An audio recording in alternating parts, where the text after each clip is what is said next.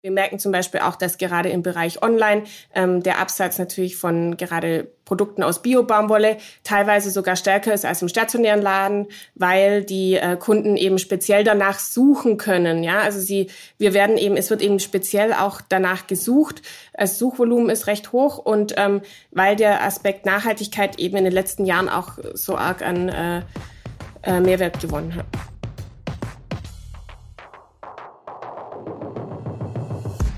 Der Facebook Marketing Talk mit Jin Choi. Dein Interview-Podcast mit inspirierenden Gästen aus der Marketingbranche. Hallo und herzlich willkommen zum Facebook Marketing Talk Nummer 55. Heute bin ich besonders gespannt, denn ich spreche, wenn man so möchte, mit der Prinzessin von Burladingen, Bonita Grupp. Ihr Vater Wolfgang Grupp, auch bekannt als der König von Burladingen, leitet Trigema mit rund 100 Millionen Euro Jahresumsatz bereits in dritter Generation. Bonita ist seit Kindesbeinen in die Firma involviert und nun Head of E-Commerce und HR. Trigema hat nicht nur einen deutschen Standort, sondern fertigt auch alle Kleidungsstücke ausschließlich in Deutschland. Viele kennen das Unternehmen wahrscheinlich durch die Werbung mit dem Affen, der vor langer Zeit vor der Tagesschau lief und auch aktuell wieder läuft. Von Bonita möchte ich heute erfahren, was Trigema anders macht als die internationalen Wettbewerber, welche Werte in der Firma von Bedeutung sind, wie sie die soziale Verantwortung von Trigema beurteilt wie sich das Marketing in den letzten Jahren oder sogar bis Jahrzehnten entwickelt hat und was für die Zukunft noch alles so geplant ist. Und jetzt ganz viel Spaß im Facebook Marketing Talk Nummer 55. Hey, hallo Bonita, herzlich willkommen im Facebook Marketing Talk. Hallo Jin, vielen Dank für die Einladung. Finde ich klasse, dass du dir die Zeit nimmst und ich glaube, wir haben ganz viele spannende Themen. Ich meine, allein die Tatsache, dass ihr ja familiengeführtes Unternehmen habt äh, in der dritten Generation, ich glaube, da ist ganz viel Historie, ganz viel Background und vor allem dein Bruder und du, ihr beide seid schon seit Kindesbeinen an im, im Business verankert und durftet mit, mitmachen. Ja, das ist äh, irgendwie, glaube ich, eine ganz, ganz spezielle Experience. Trigema ist äh, ein Familienunternehmen, das inzwischen, ja, wie gesagt, in der dritten Generation von deinem Vater Wolfgang Grupp noch geführt wird. Ne? Welche Vorteile siehst du darin gegenüber euren äh, ja, internationalen Wettbewerbern? Ähm, Deutschland speziell hat ja im, aus dem Mittelstand heraus einige Sportunternehmen, Sportmarken entwickelt. Äh, wie siehst du da eure Positionierung? Was sind eure Vorteile? Genau, also wir wurden 1919 von meinem Urgroßvater gegründet und äh, mittlerweile sind mein Bruder und ich in vierter Generation im Unternehmen. Ähm, wir kommen ursprünglich aus dem Bereich ähm, Herrenunterwäsche, also klassisch äh, Doppelripp, Feinripp, lange Unterhosen, Unterhemden. Und das hat sich eben dann mittlerweile zu einem Sport- und Freizeitbekleidungshersteller entwickelt. Wir sind, ähm, wie du schon gesagt hast, die letzten, die noch vollstufig in Deutschland produzieren. Und ähm, das ist auch einer unserer Haupt-USPs, ähm, denn ähm, dadurch können wir nicht nur, sind wir nicht nur sehr flexibel und können speziell auf die Wünsche unserer Kunden eingehen, ähm, sondern können eben auch die Qualität garantieren und haben eben auch ähm, die ganze Produktionskette bei uns im Haus und können die natürlich auch dadurch kontrollieren und uns an ähm, allen Standards dieser Welt halten. Ja. Super, da gibt's glaube ich, auch äh, in, dieser, in diesem ganzen integrierten Vorgehen am Standort, gibt es sicherlich ähm, äh, spannende Themen, die sich daraus ergeben, wo wir später drauf eingehen. Aber du hast eben das ähm, Stichwort genannt, ihr habt als ähm, Herrenunterwäscheausstatter angefangen und zwar mit Feinripp, Doppelripp und all den Arten von Ripp, die es gibt. Da bist du sicher tiefer im Thema als ich. Aber wie hat sich der Fokus und äh, das ganze Thema Sortiment, Portfoliostrategie und Ausweitung des Sortiments auch in Richtung äh, Frauenzielgruppen, wann, wann hat das so stattgefunden? Ähm, also wir haben bis ähm, nach dem Zweiten Weltkrieg noch ähm, klassische Herrenunterwäsche produziert. Dann ist mein Vater ähm, Ende der 60er, also genauer gesagt 1969, ins Unternehmen gekommen und hat damals ähm, den Trend aufgegriffen, den, der aus Amerika rüber geschwappt ist, nämlich das T-Shirt. Damals war ja, hat man ja eher Oberhemden getragen, das heißt also aus Webware und das Unterhemd ähm, hat man drunter getragen und dann kam eben der Trend, dass man sagt, okay, man zieht jetzt kein Webwarenhemd mehr drüber, sondern man zieht einfach nur ein T-Shirt ein. Ich glaube, James Dean hat das vorgemacht. Und ähm, das hat er aufgegriffen und hat dadurch gesagt, da das ja unser erster Produktionsschritt ist, den, das heißt, wir haben Rundstrickware im Einsatz, also wir kaufen das Garn und stricken dann den Stoff und daraus kann man eben elastische Stoffe herstellen und das ist auch das T-Shirt und daraus ist das T-Shirt entstanden. Und dann haben wir einfach uns weiterentwickelt vom Bereich Unterwäsche eben in diverse Bereiche, die auch aus diesem Single-Jersey-Stoff zum Beispiel hergestellt werden oder Piquet-Stoff Poloshirts und so ist es dann weiterentwickelt worden. Es gab T-Shirts, Poloshirts, Sweatshirts und mittlerweile einfach alles, was im Freizeitbereich eingesetzt wird und eben nicht Webware ist. All das produzieren wir mittlerweile, um uns eben auf diverse Zielgruppen auch einstellen zu können. Super. Und sag mal, das, das klingt ja so nach einer intuitiven Erweiterung und äh, Next Steps, die man damals gestaltet hat. Ähm, wie geht ihr äh, inzwischen halt strategisch mit eurem Sortiment um? Ähm, betreibt ihr Re Research? Bist du dafür zuständig oder dein Bruder oder macht das dein Papa noch? Ähm, wie funktioniert das mit der strategischen Ausrichtung? Also strategisch, sage ich mal, ähm, ziehen wir da alle an einem Strang.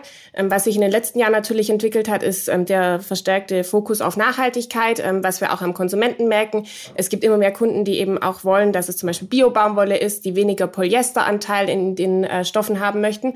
Und da haben wir eben 2000, seit 2006 haben wir ein komplett kompostierbares T-Shirt auf dem Markt und diese Kollektion bauen wir auch immer weiter aus es gibt mittlerweile, ähm, können wir auch Polohemden anbieten oder auch zum Beispiel Jogginghosen, weil wir auch, ähm, weil der Gummi mittlerweile auch kompostierbar ist. Und so versuchen wir dieses Segment weiter auszubauen, um eben ähm, den Kunden auch ähm, im, im Bereich Nachhaltigkeit eben mehr bieten zu können. Und da sehen wir zukünftig auch den Fokus drauf. Ähm, es gibt auch Kunden, die immer mehr ähm, Funktionskleidung möchten, die natürlich heutzutage noch aus Polyester großteils besteht, aber wo wir eben auch in der Entwicklung sind, dass wir da eben noch nachhaltigere Stoffe auch einsetzen können. Das Thema Nachhaltigkeit ist ja bei euch äh, immens wichtig. Ne? Ich, da würde ich gerne später auch nochmal äh, ein bisschen breiter drauf eingehen.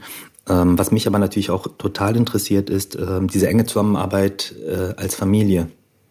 Also ich habe auch einen Bruder, ich weiß, wie, wie das manchmal ist, wenn ich mit ihm ähm, zusammenarbeiten müsste. Ähm, das wäre sehr schwierig. Ähm, und dann nochmal mit dem Papa zusammen. Aber wie, wie gestaltet sich das? Wie funktioniert das bei euch?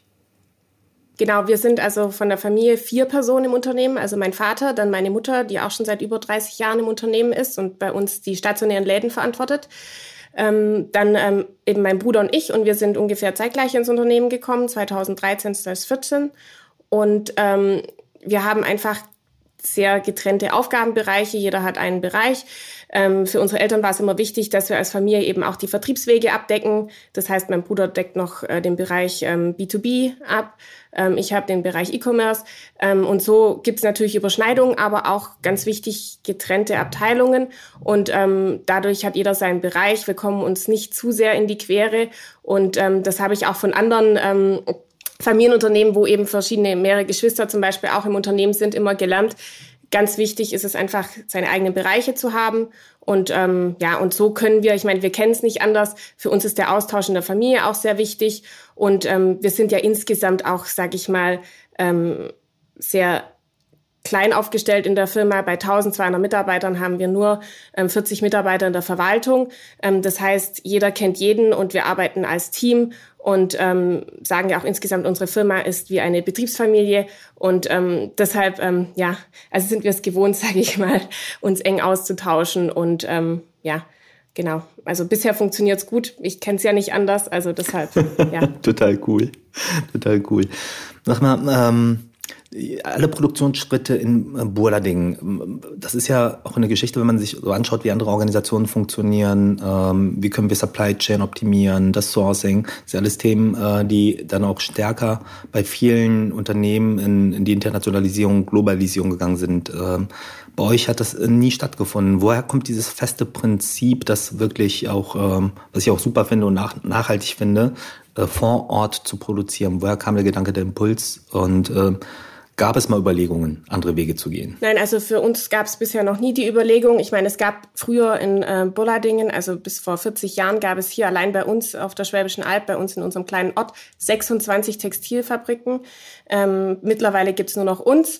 Und ähm, die anderen haben, viele haben verlagert eben ins Ausland und ähm, konnten dann aber natürlich auch dem steigenden Kostendruck, weil es gibt ja, wie man es kennt, aus der, ist wie eine Karawane, die weiterzieht. Zuerst ist man nach Osteuropa gegangen, dann nach China, dann nach Bangladesch und so weiter. Also es, es verlagert sich immer weiter und ähm, da ist es einfach auch schwierig, vor allem wenn man keine eigene Marke hat, einfach als Produzent da zu überleben, ist äußerst schwierig, weil der Preisdruck so hoch ist.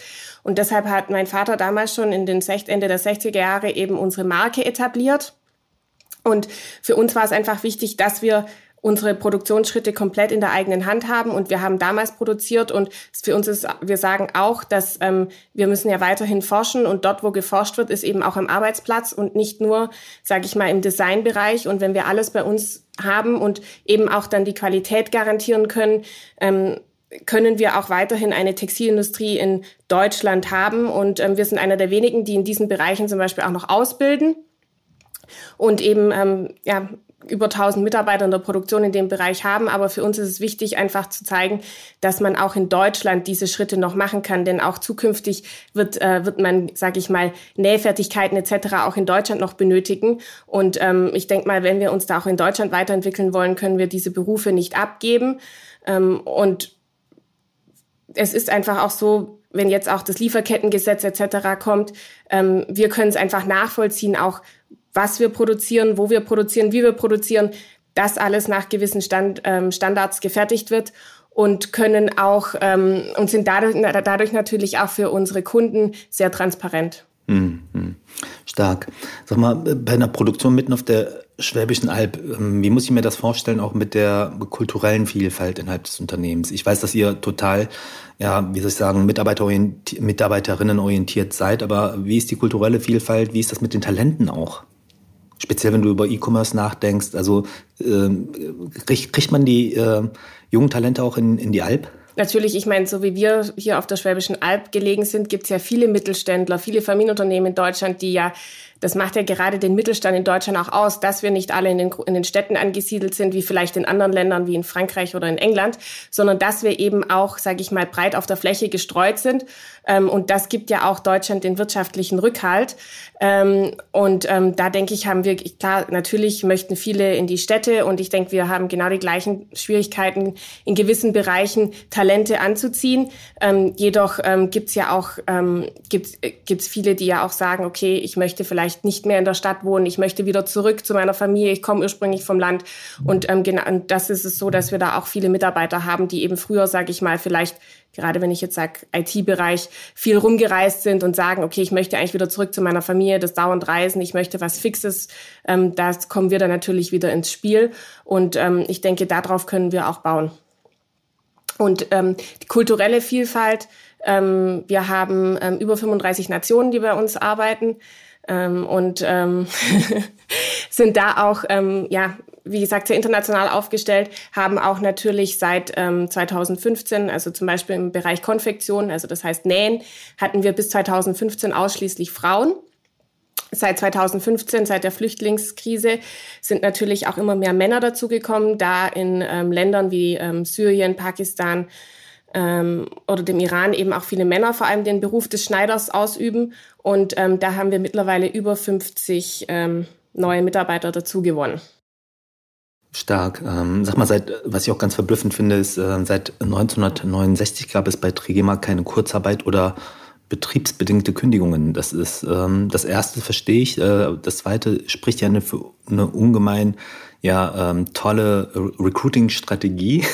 oder ist das äh, kulturell bei euch so, so stark verankert? Warum ist das so wichtig für euch und wie schafft ihr das? Also wir möchten einfach unseren Mitarbeitern und Mitarbeiterinnen auch einen langfristigen Arbeitsplatz bieten und wir merken auch, ähm, desto weniger Fluktuation, desto ähm, ja desto mehr schweißt es eben auch zusammen und wir können, es ist einfach auch, es ist weniger Aufwand im Personalbereich, es ist weniger Aufwand in der Einarbeitung.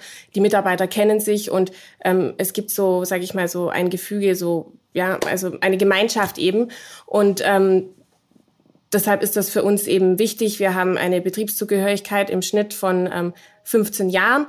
Ähm, wobei ähm, wir natürlich jedes Jahr sehr viele 40-jährige Mitarbeit, äh, Mitarbeiter für 40 Jahre Betriebszugehörigkeit, teilweise auch 50 Jahre ehren. Ähm, ich denke mal, ja, also es hat bei uns ähm, lange Tradition. Ja, wow. Welche Werte aus der Familie, Gruppe und aus dem Management kommen da äh, so am stärksten zum Tragen? Ist das äh, stark durch, durch Wolfgang geprägt oder ist das wirklich eine, sind das eure Familienwerte? Es äh, sind natürlich Werte, die mein Vater, sage ich mal, auch teilweise etabliert hat in der Firma. Er leitet die Firma schon seit über 50 Jahren.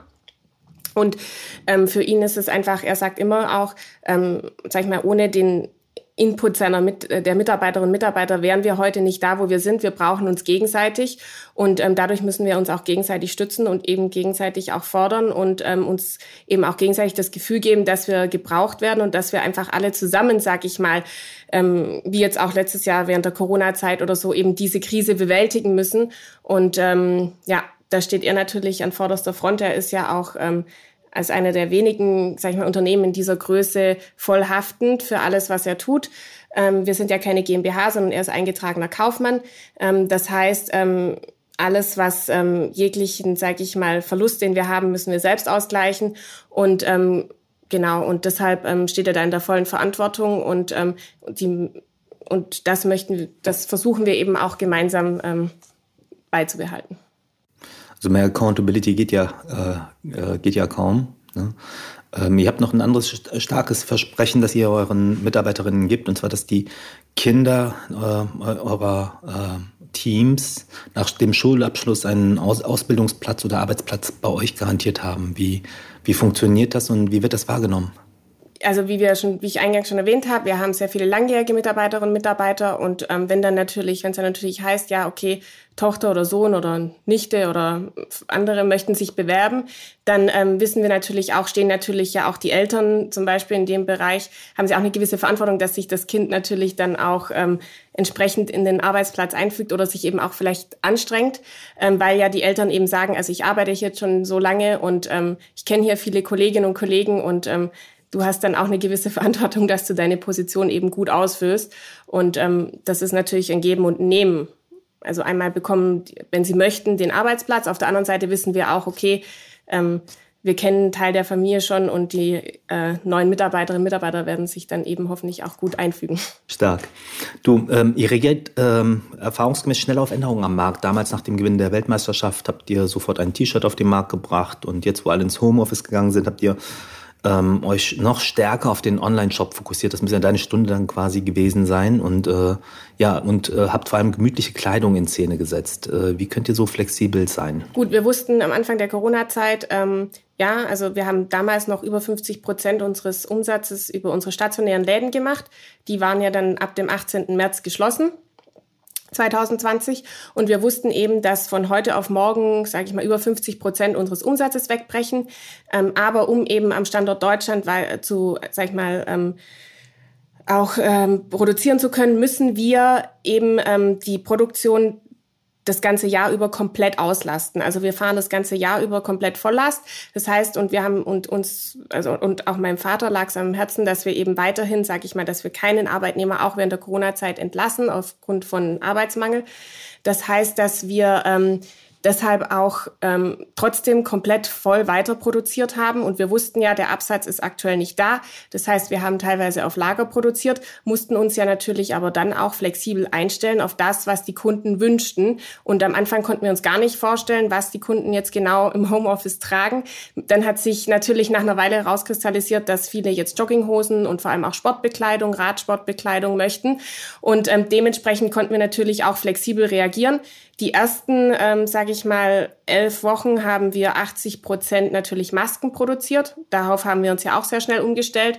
Also wie gesagt, 18. März 2020 waren die Läden zu. Wir hatten schon Prototypen an Masken laufen, weil wir gewisse Kunden hatten, Pflegeeinrichtungen in der Region, die uns eben schon gefragt haben, mit denen wir in der Entwicklung waren. Und nachdem die Läden dann zu waren, haben wir ab 19. März komplett unsere Produktion auf 80 Prozent Masken umgestellt. Und ähm, das lief auch recht flexibel, weil wir eben hier vor Ort sind. Wir wussten, wir haben regionale Lieferanten auch, die hatten zum Glück auch keine Lieferschwierigkeiten. Das heißt, wir konnten da sehr schnell reagieren und eben auch unsere Produktionswerke komplett umstellen. Ist natürlich diese Vorortproduktion und Verfügbarkeit mit das Sourcing ein Riesenvorteil ne? für die äh, wenn Agilität mal gefordert ist. Du sag mal eine Frage, äh, ihr habt dann auch festgestellt, äh, die tragen gemütliche Kleidung. Habt ihr da noch mehr Insights, wie sich, äh, die, äh, sag ich mal, die Bekleidung also ja, ein also Classic ist ja, ein Classic ist ja so obenrum das Hemd, aber unten die Jogginghose. Ich mache das übrigens nie. Ich habe hab quasi für mich das Ritual in der Pandemie entwickelt äh, und ich bin ja, äh, wir sind inzwischen halb wieder im Office zurück, aber ich habe tatsächlich daraus ein Ritual gemacht, mich genauso fertig zu machen äh, wie zu normalen Zeiten. Aber welche Learnings habt ihr gemacht, was Bekleidung betrifft? Wie gesagt, die Jogginghosen, was weniger natürlich war, war Poloshirts, weil Poloshirts zieht man vielleicht auch eher zu offizielleren Sachen an, ja. Also mehr T-Shirts. Aber was auch interessant war, war Nachtwäsche wurde extrem stark gekauft, wo ich mir gedacht habe, Nachtwäsche hatte man ja eigentlich davor auch, ja, weil ich weiß nicht, ob die Menschen jetzt mehr Zeit im Bett verbracht haben während der Corona-Zeit. Ähm, aber ja, das war auch interessant, dass mehr, mehr Personen wieder Wert gelegt haben darauf, sage ich mal, auch so komplette Schlafanzüge zu kaufen. Stark. Ich habe mir schon länger keinen kompletten Schlafanzug wirklich gekauft. Meist nutze ich halt ein T-Shirt oder andere Dinge. Super. Ein toller Trend. Aber habt ihr dafür Insight-Forschung betrieben oder ist das einfach eine Erkenntnis gewesen aufgrund der Nachfrage, oder? Ja, einfach aufgrund der Nachfrage, genau. Und dann haben wir einfach noch gesagt, okay, wir machen einfach haben kurzfristig dann noch ähm, mehr Schlafanzugmuster noch auf den Markt gebracht, haben gesagt, okay, was gibt unser Lager noch her? Wo können wir noch kurzfristig was bewegen? Ähm, genau. Hm. Ihr habt aber auch in der Zeit, als ihr die Masken produziert habt, ähm, habt ihr auch ordentlich Kritik eingefahren für den Preispunkt. Ich glaube, da waren zehn Masken für 120 Euro äh, ne, ähm, verfügbar. Wie, wie kam dieser Preispunkt zustande? Also ich würde jetzt mal sagen, halt so wie ihr aufgestellt seid, auch mit dieser sozialen Verantwortung, die ihr euren Teams gegenüber übernehmt, äh, kann ich mir nicht vorstellen, dass es um Profitgier ging oder sonst irgendwas. Aber wie kam das denn zustande und wie habt ihr reagiert? Nein, also gar, also wir müssen ja mit einem gewissen Preis, sage ich mal, in Deutschland rechnen. Wir können ja nicht vergleichen, wenn die die Maske natürlich im ähm, günstigeren ähm, in Asien oder ähnlich produziert wird, wird natürlich was anderes verlangt. Das hat man ja auch an den Konkurrenzmasken gesehen. Aber wir, muss, wir müssen ja schließlich deutsche äh, Löhne vertreten. Ähm, und bei uns macht, sage ich mal, allein der Lohnanteil schon über 50 Prozent am Produkt aus. Dann kommen natürlich die Stoffe und alles sonstige dazu. Also ähm, wir kalkulieren genauso, wie wir bei jedem T-Shirt oder sonstigen auch kalkuliert haben. Was man natürlich auch berechnen muss, damals zu dem Zeitpunkt im März 2020 hat eine Einwegmaske, die sind ja heutzutage auch weitaus günstiger erhältlich, damals so um die 40 Cent gekostet. Und ähm, unsere, das heißt, die hat man einmal einen Tag tragen können. Ähm, unsere Maske hat sich dann sozusagen schon nach 20 Tagen tragen rentiert und die können und die kann man halt auch 100 ähm, auf 90 Grad waschen ähm, und konnte sie eben ja, also ich meine bis zu 100 Mal haben wir garantiert gegeben, ab, eine Garantie abgegeben, dass man sie bis zu 100 Mal tragen kann. Ähm, ich kenne viele, die haben die Masken immer noch im Einsatz, ja. Also deshalb, und das ist jetzt schon nach, nach über einem Jahr. Also deshalb denke ich mal, ist es auch, ähm, es ist ja auch ein Stoff, der da ein, also man darf es ja nicht verwechseln mit einer Einwegmaske. Ähm, da ist ja ein viel weniger Anteil, was da an Arbeit reinfließt und auch an Materialien. Und ähm, an sich ist eine Stoffmaske, wenn wir alle wahrscheinlich immer noch Stoffmasken tragen würden, wäre es wahrscheinlich auch für die Umwelt weitaus besser, als permanent die ganzen Einwegmasken auf der Straße liegen zu sehen. Ja? Auch da halt der Nachhaltigkeitsgedanke. Ich finde es äh, stark. Vielen Dank für die Detaillierung ja, dieses Maskenthemas. Bevor ich mit Bonita über die soziale Verantwortung von Trigema rede und wie sich das Marketing des Unternehmens entwickelt hat, noch ein Hinweis in eigener Sache. Bei Lob, Kritik, Anregungen oder Rückfragen zu unserem Podcast schreibt ihr uns einfach gerne eine E-Mail, und zwar an die Adresse das Facebook Update at fb.com. Ich wiederhole, das ist alles an einem Wort. Das Facebook Update at fb.com. Und wenn euch der heutige Talk gefallen hat, abonniert natürlich gerne unseren Kanal und lasst auch gerne eine Bewertung auf iTunes da. Benita, du hast in einem Interview mal gesagt, dass dir das Thema Nachhaltigkeit im Textilbereich ähm, sehr, sehr, sehr am Herzen liegt. Und äh, die Umweltauflagen in Deutschland sind generell strenger als in anderen Ländern. Und abgesehen davon, dass es noch generell schon nachhaltiger ist, am Standort zu produzieren und kurze Transportwege zu haben, was sind eure Standards? Worauf achtet ihr besonders? Also an sich sind ähm, sind wir, versuchen wir einfach, ähm, wir haben jetzt nicht die kompletten Siegel, die vielleicht andere ähm, Textiler haben, wie jetzt GOTS etc., weil wir einfach sagen, wir ähm, produzieren am Standort Deutschland, müssen uns eben hier schon an gewisse Regeln halten. Ähm, haben natürlich, aktuell sind wir dran, dass wir ähm, Ökotex Made in Green einführen. Ähm, das ist so auch nachhaltigere Version noch von Ökotex. Und ähm, dadurch können wir natürlich auch den grünen Knopf ähm, noch weiter ausbreiten, haben natürlich ähm, unseren äh, Cradle-to-Cradle-Ansatz, äh, wo wir einer der ersten im Textilbereich waren, die eben die kompostierbaren Textilien einführen.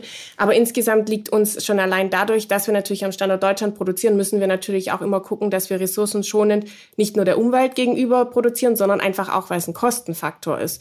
Und ähm, dadurch liegt uns natürlich auch viel dran, sage ich mal, Maschinen immer wieder zu gucken, äh, gerade im Färbebereich, was sehr ähm, chemikalien- und äh, wasserintensiv ist, dass wir da natürlich ähm, gucken, dass wir auch in die Entwicklung gehen, mit, gemeinsam mit, äh, mit Maschinenherstellern, auch großteils aus Deutschland, ähm, um eben wasserschonendere Maschinen einsetzen zu können zukünftig oder auch weniger Chemikalien zu verbrauchen. Ich meine, ähm, wenn man sieht, ähm, wie wir Stoffe in Europa einfärben im Vergleich zu, wie man sie in anderen Teilen der Welt einfärbt.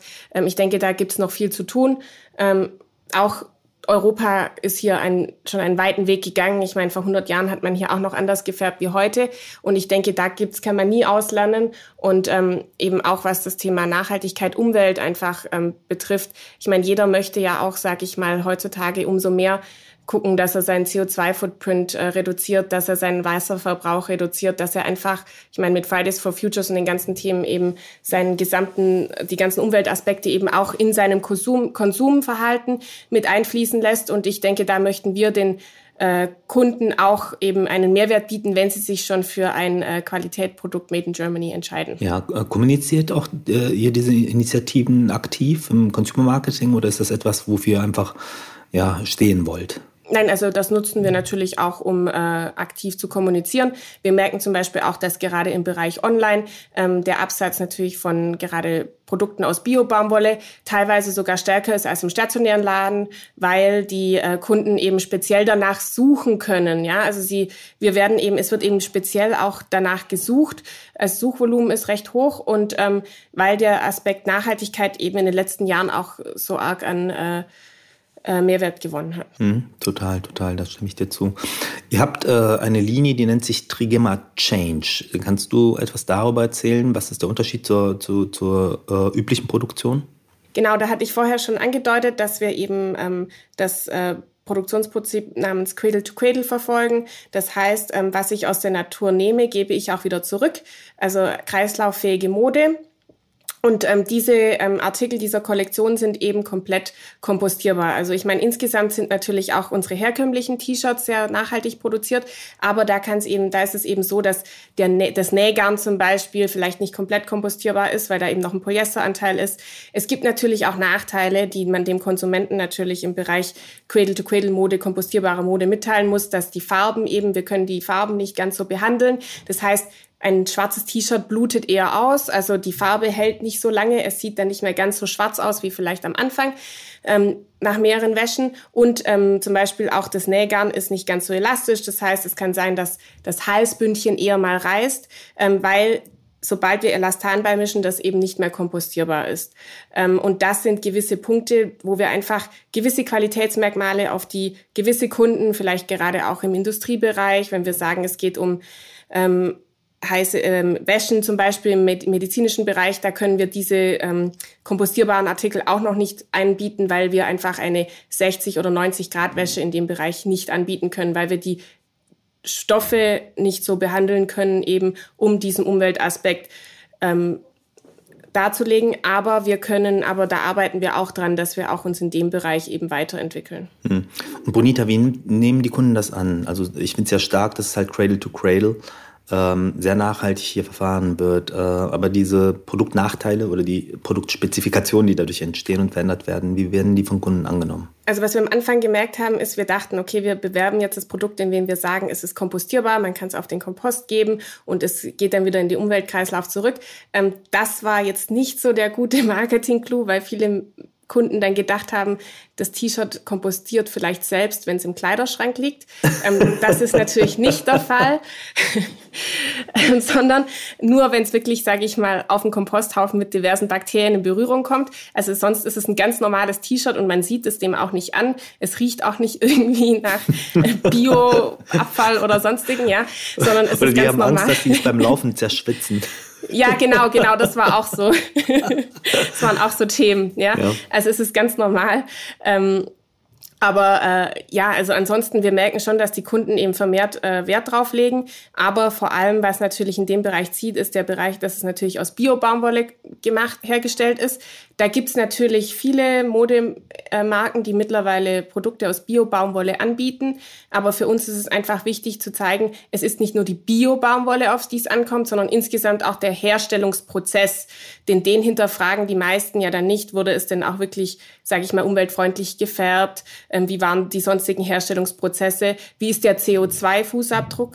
Ähm, da können wir eben auch punkten, indem wir alles innerhalb in einem Umkreis von 70 Kilometern produzieren. Das heißt, ähm, das T-Shirt musste nicht erst durch äh, drei Kontinente fliegen, bis es beim, ähm, Konsum beim Endkonsumenten ankam. Hm, hm. Super. Du, ähm, als Head of E-Commerce und HR, ähm, euer Online-Shop existiert schon seit äh, 2004. Ähm, kannst du uns ein Gefühl dafür geben, wie groß der Anteil an Online-Verkäufen ist? Ich vermute mal natürlich in den letzten äh, 18 Monaten dramatisch gestiegen, aber wie, wie ist so die Entwicklung? Genau, also es ist schon stark gestiegen. Also ich sag mal, ähm, 2019 lag der Anteil noch bei etwas mehr als 15 Prozent. Ähm, mittlerweile sind unsere Online-Verkäufe bei 30 Prozent angekommen. Mhm. Und ähm, der stationäre Handel, respektive eure eigenen Stores, ihr habt einen Flagship-Store in Berlin. Ähm, wie viele Filialen habt ihr da inzwischen? Wir haben insgesamt 45 Filialen in Gesamtdeutschland. Hauptsächlich ähm, jetzt nicht in den Innenstädten, außer in Berlin, sondern ähm, an, sage ich mal, Verkehrs Verkehrsknotenpunkten an der Autobahn oder eben auch in Urlaubsregionen. Äh, zur Markenbildung oder ist das tatsächlich ja so ein, so ein Model, weitere Absatzpotenziale zu schaffen? Genau, also wir sagen, auf der einen Seite ist es ja ähm, so, dass das ja unsere Outlet-Stores sind, also Testgeschäfte nennen wir das und da verkaufen wir eben auch zum ähm, Fabrikpreis, Originalfabrikpreis. Und deshalb ist es so, dass wir nicht, äh, dass wir auch, sage ich mal, die ganzen Nebenkosten, die wir sonst hätten in der Innenstadt, dadurch nicht finanzieren könnten. Ähm, und wir sagen, und es ist auch so, dass ähm, wir viele Kunden eben in den Urlaubsorten, wenn wir jetzt sagen, wir sind jetzt in Garmisch zum Beispiel, dann können wir dort eben Kunden aus ganz Deutschland abgreifen. Ähm, und ähm, das ist natürlich auch ein interessanter Faktor. Und im Urlaub sind die Kunden natürlich auch ähm, entspannter und äh, gehen gerne einkaufen. da gebe ich dir recht. Ähm, ja, schauen wir mal auf euer Marketing, äh, weil ihr auch ähm, so wirklich so lange schon am Start seid. Und äh, seit 1990 gab es den äh, Trigema-Affen oder Trigema hat mit dem Affen kommuniziert äh, und äh, vor allem im Fernsehen. Kannst du uns da ein bisschen Kontext geben? Was hat es mit dem Affen auf sich? Ja, also wir sind, ähm, ich sag mal, der Affe kam nicht, also war nicht unsere Idee, sondern ähm, wir sind ja Schwaben und äh, uns wurde der an das äh, ein Video mit dem Affen eben angeboten damals. Ähm, das wurde für, glaube ich, eine japanische Automa Automarke produziert und die hatten dann kein Interesse mehr. Und dann ähm, hieß es, wir müssen dem Affen nur einen Text in den Mund legen und könnten es dann verwenden. Also haben wir gesagt, okay, haben wir schon mal ein bisschen Entwicklungskosten. Nein, aber wir, uns hat das Video, also damals gab es mich noch nicht, aber zumindest ähm, meinem Vater hat das Video gut gefallen. Und dann haben wir gesagt, ähm, und damit und dann kam das und dann äh, hat sich das einfach so entwickelt, dass es der Tagesschausprecher eben ja eigentlich ist, der vor der Tagesschau spricht. Und ähm, so konnten wir dann eben immer wieder die, ähm, den Text anpassen und den Inhalt anpassen. Und ähm, mittlerweile, damals war es ja noch ein echter Affe, ähm, mittlerweile haben wir den Affen digitalisiert, was ähm, leider viele Nutzer ähm, nicht immer sehen noch, weil er sieht schon sehr ähm, artgerecht aus, auch wenn er ähm, digitalisiert ist. Genau, und ähm, ja, und so ähm, sagen wir mittlerweile können wir uns eigentlich, auch wenn viele sagen, wo kommt jetzt die Verbindung her vom Affen zum textilen Produkt, ähm, ja, die gibt's nicht so wie bei Milka und der Milka-Kuh zum Beispiel. Aber ähm, wir können uns trotzdem nicht vom Affen trennen, weil der irgendwie, ja, seit über 30 Jahren, genau, Super bonita. Sag mal, ähm, du, du bist ja äh, für E-Commerce zuständig. Heißt das auch, dass du das digitale Marketing verantwortest oder wie seid ihr da aufgestellt? Ähm genau, also wir verantworten im Bereich E-Commerce ist auch das digitale Marketing angesiedelt ähm, und ähm, auch das wird von uns komplett in-house betreut. Und habt ihr da eine Verzahnung, weil ihr also above the line oder ich sag mal bei, bei, bei Reichweitenkampagnen sitzt ihr immer noch auf äh, recht traditionelle Kanäle, viel Fernsehen. Ihr habt Großflächen ähm, auch an Autobahnen, Werbung auf Flugzeugen oder auf Sponsorings. Ähm, wie ist da eure Strategie, euer Vorgehen? Wie gestaltet ihr euren Marketingmix? Also insgesamt setzen wir ja bei unserer Werbung hauptsächlich auf Branding und ähm, das nutzen wir eben auch im ähm, Online-Bereich. Also im digitalen Marketing können wir natürlich auch klar auf gewisse Abverkaufssachen messen, die wir sonst ja nicht machen können im ähm, Plakatwerbebereich, sonstigen Bereich. Aber ähm, wir setzen hauptsächlich, also der Abverkauf ist für uns jetzt auch im Online-Marketing nicht per se der wichtigste Wert, sondern einfach nur das Branding und dass wir einfach nur die Marke dem Kunden, dem Interessenten, sage ich mal, näher bringen und unsere Inhalte ähm, zeigen ähm, und da nutzen wir eben gerade auch ähm, Social Media, um da eben auch viele Insights eben auch ähm, unseren Kunden näher zu bringen. Hm. Und welche Trends oder welche Strategien hast du die äh, letzten Jahre verfolgt? Ähm, was hat sich verändert ähm, im Bereich digitales Marketing? Gut, da sind wir natürlich auch weiter im Ausbauen. Also wir haben mittlerweile, ähm, sage ich mal, anderthalb Personen, die sich auch komplett um den Bereich kümmern. Ähm, da sind wir natürlich auch gerade, ähm, was, ähm, also sag ich mal, ähm, die Inhalte, die wir da produzieren müssen. Also ich meine, wir haben auch einen eigenen Firmenblog, wir haben einen eigenen Podcast, wir bespielen die Kanäle ähm, Twitter, Instagram, Facebook, LinkedIn mittlerweile auch sehr stark ähm, und versuchen da eben die verschiedenen Zielgruppen, die wir auch ähm, haben, abzugreifen, die, ähm, weil wir merken natürlich, dass gerade, sag ich mal, im Facebook sind wir recht stark unterwegs, haben über 100.000 Follower. In ähm, Instagram ist es für uns ja, bisschen mühsamer, sage ich mal, da die Follower-Base aufzubauen, weil wir da natürlich auch merken, dass die Zielgruppe einiges jünger ist. Auf Facebook ist sie ja mittlerweile auch mit uns ein ähm, bisschen mitgewachsen. Und ähm, da versuchen wir eben gezieltere Inhalte zu produzieren. Mittlerweile haben wir auch verstärkt auf Video gesetzt, haben eine eigene Videoproduktion bei uns im Haus und ähm, möchten, äh, möchten das eben noch weiter ausbauen. Und da sind wir jetzt gerade am äh, probieren, wie das am besten funktioniert. Speziell im Lifestyle- und Fashion-Bereich. Und ich würde jetzt einfach mal sagen, äh, dass euer Sortiment äh, durchaus mit den Kategorien da äh, resoniert. Ähm, setzt sich ja Creator Marketing, Influencer Marketing ähm, äh, zunehmend durch. Ähm, habt ihr da auch ähm, bestimmte Content-Strategien oder kooperiert ihr bereits mit Creators? Ja? Genau, also Influencer Marketing haben wir auch ähm, haben wir auch schon getestet. Da tasten wir uns gerade noch heran, weil für uns ist es immer dadurch, dass wir so breit aufgestellt sind mit unserem Produkten wissen wir auch, okay, wir wollen die ja auch zeigen auf unserem Instagram-Feed. Und ähm, da können wir natürlich nicht immer, wenn ihr, wenn wir jetzt spezielle Influencer haben, die bedecken dann einen Bereich ab, den aber dann vielleicht die Follower sind dann interessiert, zum Beispiel nachhaltiger Mode. Wenn wir dann aber wieder mit Sportmode kommen, dann ähm, passt es wieder nicht so dazu. Also da sind wir gerade noch so ähm, sozusagen austarieren, wie wir da am besten vorgehen. Ähm, ja, und man darf ja nicht verkennen, also wenn wir uns jetzt auch mit anderen Marken vergleichen, ähm, wir sind ja immer noch ein Mittelständler und ähm, sag ich mal, haben ein bisschen mehr als 100 Millionen Euro Umsatz im Jahr. Da haben wir natürlich auch nicht das Marketingbudget, das ähm, andere Marken zur Verfügung haben. Und deshalb setzen wir ähm, eben vor allem dann auf Branding, aber eben auch teilweise auf ähm, Guerilla-Marketing oder starke Slogans, ähm, Insights, die wir eben liefern können und andere dann eben nicht. Hm, hm, stark. Ihr habt auch einen eigenen Podcast, äh, der nennt sich 1919. In, dem geht es um äh, Blick hinter die Kulissen, Nachhaltigkeit und Neuerung. Das sind ja unheimlich wichtige Werte für euch. Ähm, welche Ziele verfolgt ihr mit dem Format? Wer kam auf die Idee? Wie kommt es dazu?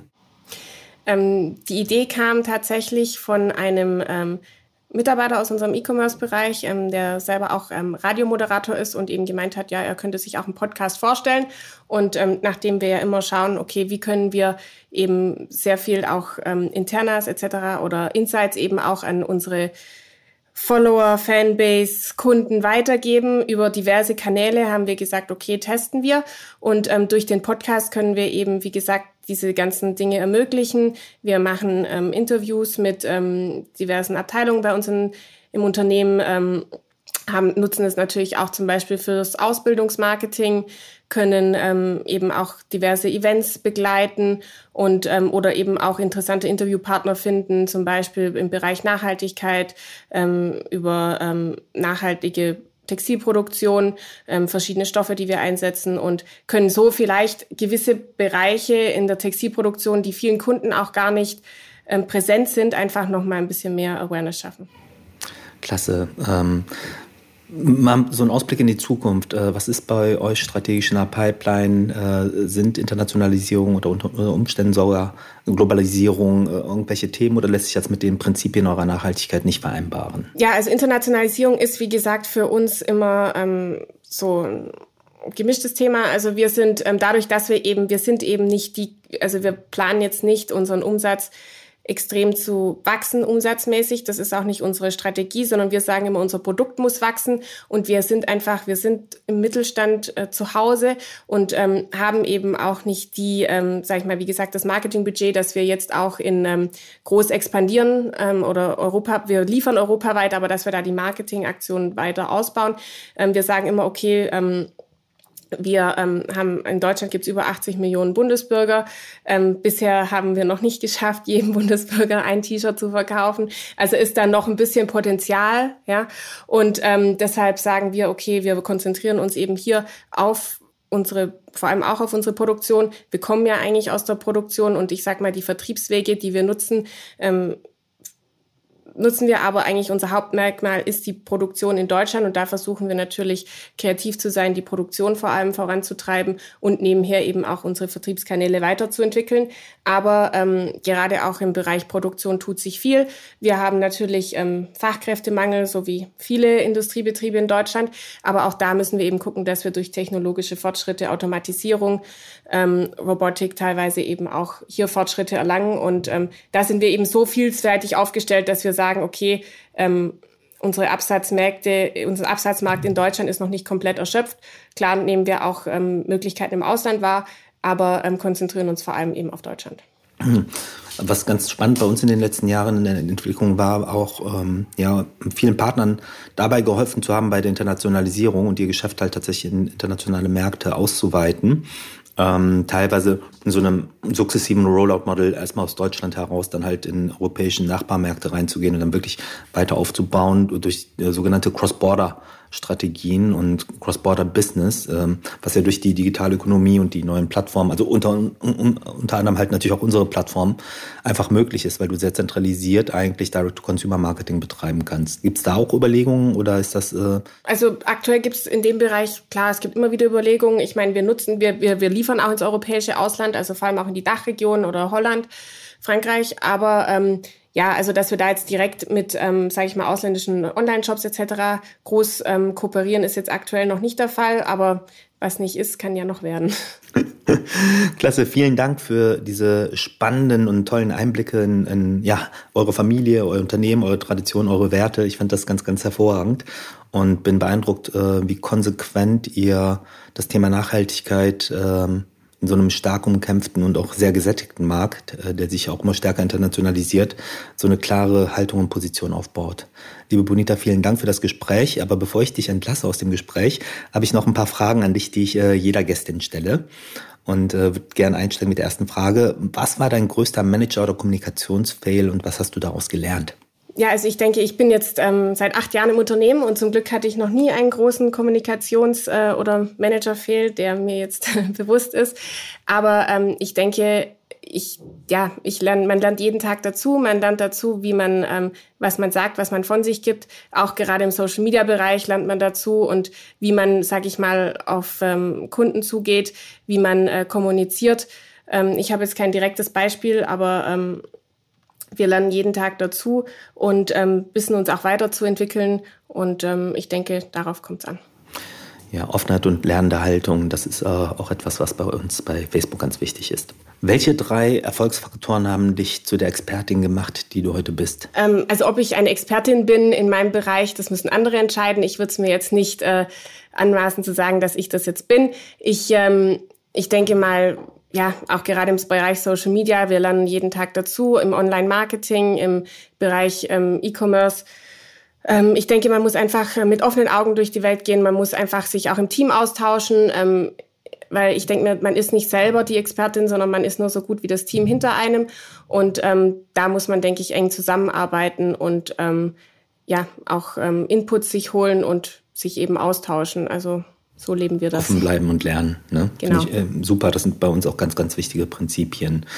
Ähm, zu den Facebook-Lösungen, die wir haben. Welche Lösungen ähm, und Produkte auf unseren Plattformen haben euch am meisten geholfen im Business? Ähm, also ich denke mal, Facebook war ja die erste Plattform, die das sozusagen ermöglicht hat, auch ähm, oder gezielt gefordert hat, auch dass man Inhalte preisgibt. Das ist, war natürlich so die erste Plattform, wo wir auch nutzen konnten, um eben gerade ähm, die Insights eben auch zu teilen. Das kannte man ja vorher nicht, dass man, da musste man ja dann immer, sag ich mal, über den Journalisten etc. gehen. Und so war es natürlich, ist es schon einfacher, sag ich mal, auch eigene Themen, eigenen Content zu kreieren. Und ich denke, das hat es vielen natürlich einfacher gemacht. Macht es natürlich auch schwieriger vielleicht für die Journalisten, aber ähm, für die Presse. Aber ähm, das hat uns natürlich geholfen, ähm, viele Anliegen, die uns intern beschäftigen, eben auch einem breiten Publikum zur Verfügung zu stellen. Mhm. Du hast eine Stunde mit Mark Zuckerberg. Was würdest du tun oder besprechen? Eine Stunde. Mark Zuckerberg, das hätten vielleicht äh, gerne viele von seiner ähm, Zeit. Nein, ich würde sagen, ähm, also was mich vor allem, ich meine, er hat ja Facebook hat sag ich mal, weit gebracht. Ich weiß noch, als ich, glaube ich, 2006 meinen Account dort eröffnet habe, also es ist schon Oh, was lange. sehr früh ist, ne? Ja, Aber ähm, ich glaube, dass ähm, es hat, ich meine, Facebook hat sich extrem weit entwickelt. Ähm, er musste natürlich auch immer wieder, sag ich mal, Rückschläge einstecken. Und da würde es mich vor allem ähm, interessieren, wie er es immer wieder geschafft hat, sage ich mal, das trotzdem durchzustehen, jegliche, ähm, sag ich mal, auch ja alle möglichen Nieder, äh, sag ich mal, Tiefschläge, die es vielleicht auch mal gab zwischendurch, wie er das trotzdem halt geschafft hat, durchzustehen und dann einfach immer nur dann sein Imperium eben auch weiter auszubauen. Ich meine, heutzutage, früher war es, sage ich mal, ich weiß noch, als wir angefangen haben, haben wir nur sag ich mal, Friends connected und irgendwie Nachrichten ausgetauscht und Bilder ausgetauscht. Heutzutage ist da so viel mehr dran und ähm, in so vielen Bereichen, ich glaube, wir wissen oft viele gar nicht, wo Facebook überall drin steckt und ich denke mal einfach so, wo er die Ideen hernimmt und ähm, eben ja auch, sage ich mal, immer wieder schafft, ähm, ja, wieder weitere Sachen anzubinden. Die, die Herausforderung anzunehmen und genau, weiterzuentwickeln. So. Ne? Ja, ja der, der Marc ist schon, schon ein sehr beeindruckender CEO und was man halt ähm, vielleicht auch gar nicht immer von außen sieht, ist, er ist in allen äh, Bereichen der Organisation und darüber hinaus wirklich auskunftsfähig.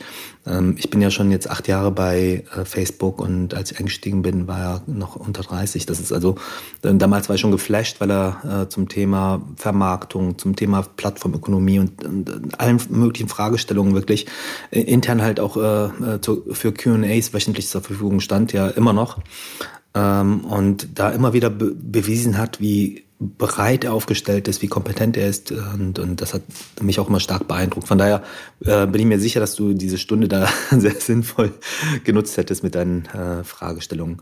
Liebe Bonita, ich danke dir für dieses tolle, offene Gespräch und die Einblicke wirklich äh, ja, in eure Familie, in eure Organisation, eure Werte und ähm, ich finde das ganz stark, wie, äh, ja, wie ich es vorhin auch schon gesagt habe, wie ihr auf Nachhaltigkeit setzt und welche soziale Kompetenz auch ihr in eurem Team entwickelt habt. Das ist durchaus außergewöhnlich und äh, dafür möchte ich mich heute bei dir bedanken. Danke, dass ich Teil des Podcasts sein durfte.